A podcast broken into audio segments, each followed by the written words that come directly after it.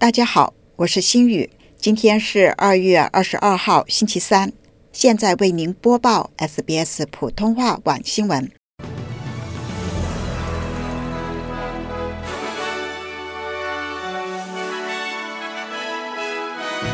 全球最大四天工作制试验结束，员工体验如何？原住民之声公投预计在十月至十二月间举行。澳洲政府承诺结束退休公积金之战。新州部分学生可获二百五十澳元出行卡。下面请听详细内容。英国六十多家公司参加了为期六个月的试验，允许近三千名的员工每周工作四天，同时保持工资不变。该试验在去年六月至十二月期间进行，由非营利机构全球四天周与一些智库和大学组织实施。本次试验被称为是全球规模最大的四天工作制试验。组织者在一份声明中表示，本周二发布的试验研究结果发现，超过九成的公司将继续缩短工作周，或者是计划这么做。只有百分之四的参与企业表示不会延长此举。研究显示，结果是积极的。在试验期间，招聘人数增加，缺勤率下降，而员工离职的人数急剧下降。此外，研究结论显示，员工整体健康和福祉也得到了改善。声明表示，压力、倦怠和疲劳的比例都下降了。而睡眠问题也有所减少。近年来，雇主们对大流行后的工作灵活性进行探索。对四天工作制的研究已经在全球开展，在欧洲、美国、加拿大、澳大利亚以及新西兰都有四天工作制的试验在进行。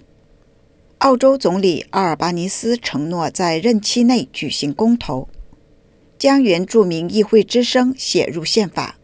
他在本周二表示，公投将在今年的十月至十二月期间举行。这将是澳洲超过二十三年来首次举行公投。关于公投问题的措辞尚未最终确定，但是将会在提交给议会的公投法案中出现。它可能很宽泛，议会将通过立法来规定，如果公投通过，该机构将如何运作。澳洲国库部长查莫斯提出，将会对退休公积金制度进行全面的改革。这可能意味着对提早领取退休公积金加以严格的限制。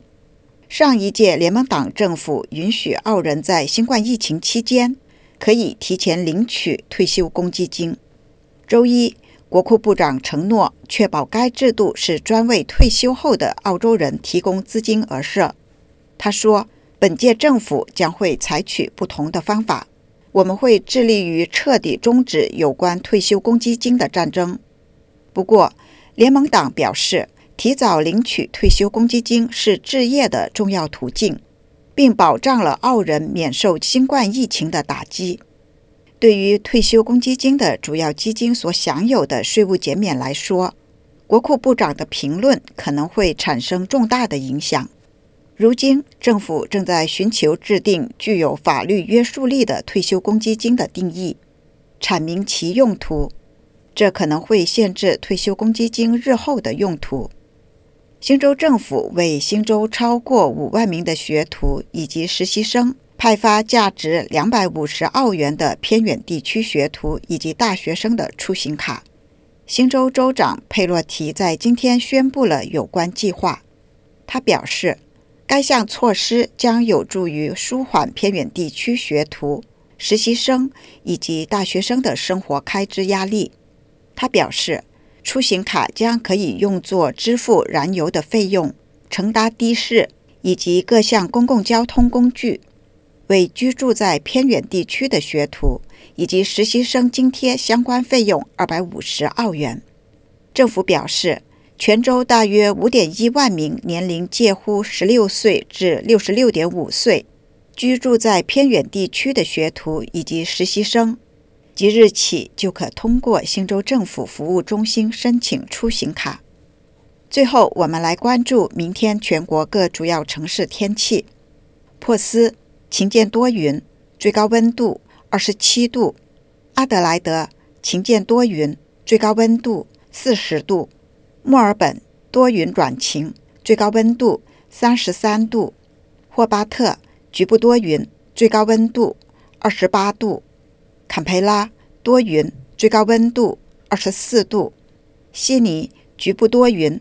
最高温度二十五度，布里斯班阵雨，最高温度二十八度；达尔文阵雨或有暴风雨，最高温度三十度。以上就是今天的 SBS 网新闻。想要收听更多内容，可以下载 SBS 电台应用程序，或登录我们的主页 sbs 点 com 点 au 前斜杠 Chinese。听众朋友，您不仅可以收听我们的新闻。现在还可以在 SBS On Demand 收看 SBS 中文电视新闻，周一到周五每晚八点半，让我们与重要的新闻资讯时刻紧密相连。